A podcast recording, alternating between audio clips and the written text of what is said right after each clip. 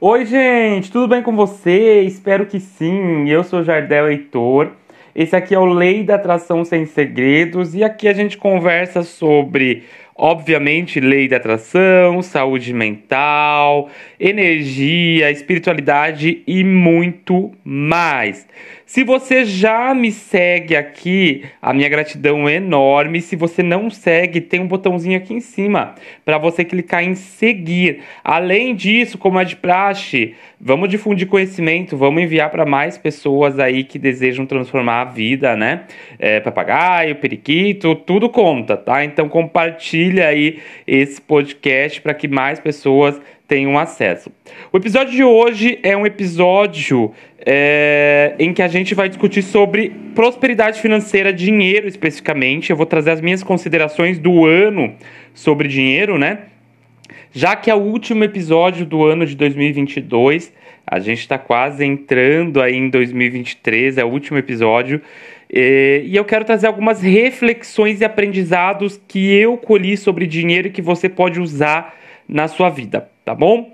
É... Então vamos começar. Primeiro ponto, gente, o que é prosperidade financeira, o que é riqueza? É, eu acho que a primeira coisa que a gente precisa desmistificar é a ideia de que riqueza é só ter dinheiro. Por quê? É, eu vinha com aquele pensamento de que dinheiro, é, se você tem dinheiro, você tem tudo, de que dinheiro compra tudo. E eu sei que muitos de vocês, talvez você que está ouvindo, você tem esse pensamento também. Não vou dizer que está errado, porque o dinheiro ele é importante sim. O dinheiro ele movimenta, né? A energia se movimenta, a energia do dinheiro gosta de ser movimentada.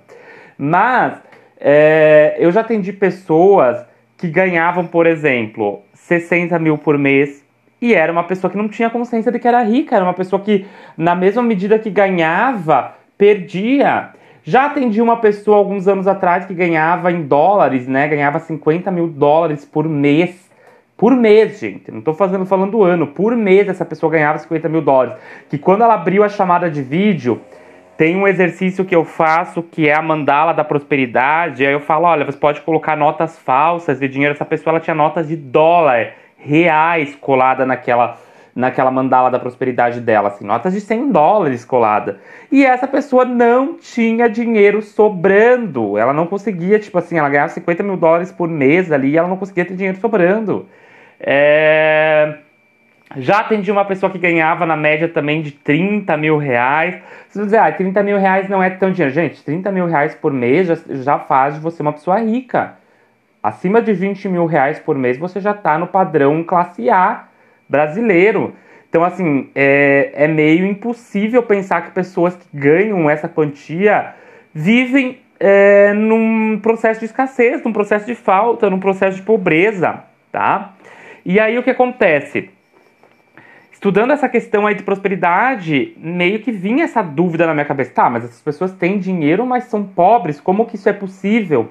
Né? Como que é, que é possível?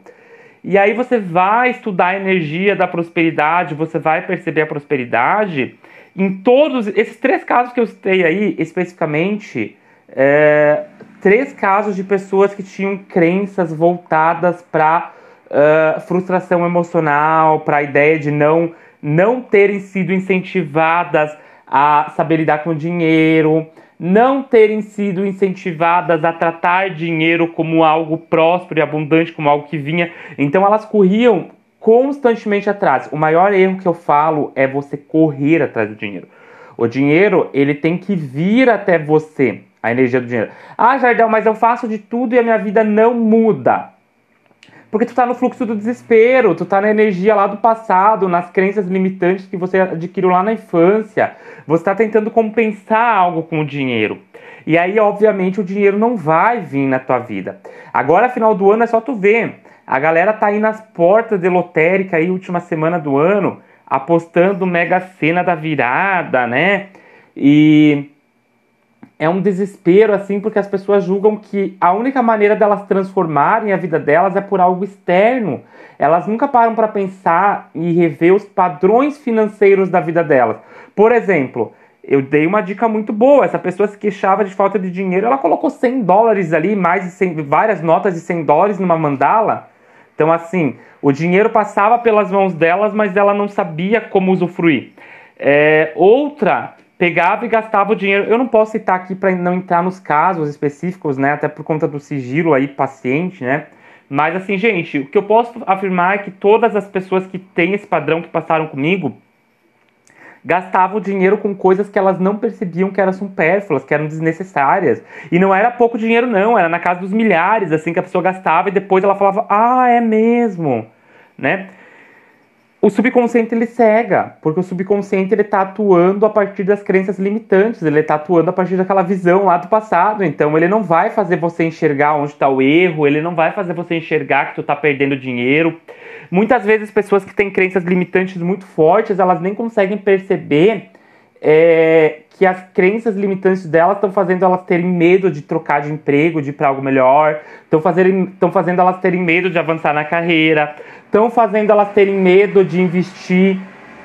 Olha, se eu fosse contar quantas pessoas vieram fazer é, meu processo de mentoria e de acompanhamento, né, que eu chamo de terapia, mentoria comigo, e que falavam assim, nossa, mas uh, não sei se eu tenho dinheiro agora. Aí depois, quando começava efetivamente, essa pessoa fechava né, o pacote, tu percebia que a pessoa tinha dinheiro de sobra, mas que ela tinha um medo, a mente dela não fazia ela avaliar aonde ela poderia investir o dinheiro. Então ela gastava com coisas supérfluas e não com o que era necessário para uma mudança. Por exemplo, é, eu quero trocar de emprego.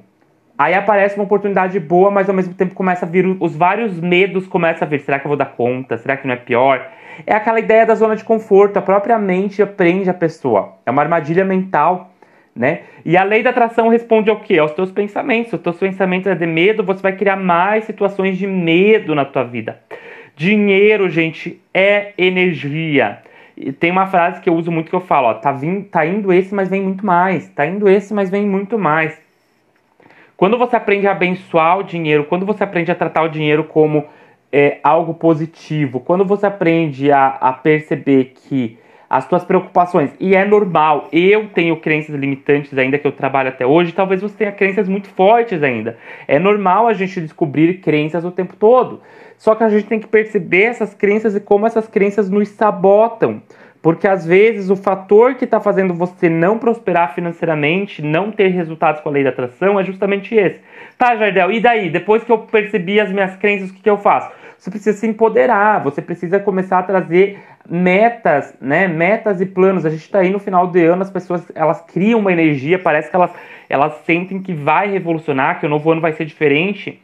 Então, assim, você tá com, agora você está com uma força de vontade, agora você está com energia. Então, assim, cria as suas metas, cria um planejamento do que você vai viver nesse próximo ano, de como vai ser esse próximo ano na tua vida. Se aplique nessas metas, se aplique nesse planejamento, se aplique nessas resoluções.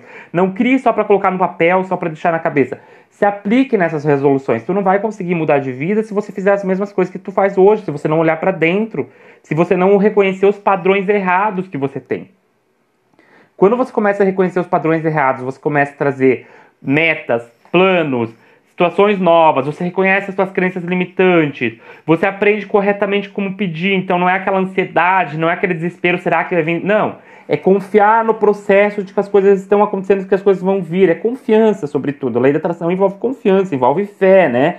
É você sentir que aquilo já é teu sem perceber. Quando você começa a trabalhar nesse processo, as coisas começam a fluir na tua vida. E o dinheiro, ele não é teu inimigo, não é um fator de falta.